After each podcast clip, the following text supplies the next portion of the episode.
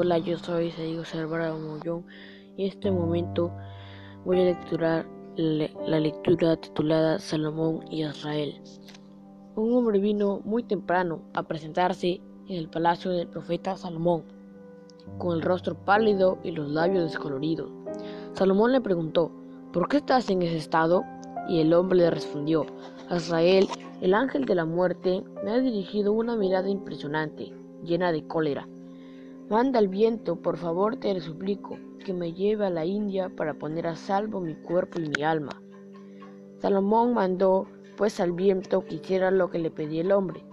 Y al día siguiente el profeta preguntó a Israel, ¿por qué has echado una mirada tan inquietante a ese hombre que es un fiel? Le has causado tanto miedo que ha abandonado su patria. Israel respondió, ha interpretado mal mi mirada no lo miré con cólera, sino con asombro. Dios, en efecto, me había ordenado que fuese a tomar su vida en la India, y me dije, ¿cómo podría, a menos que tuviese alas, trasladarse a la India? ¿De quién huyes tú? ¿De ti mismo? Eso es algo imposible. Más vale, vale poner uno su confianza en la verdad.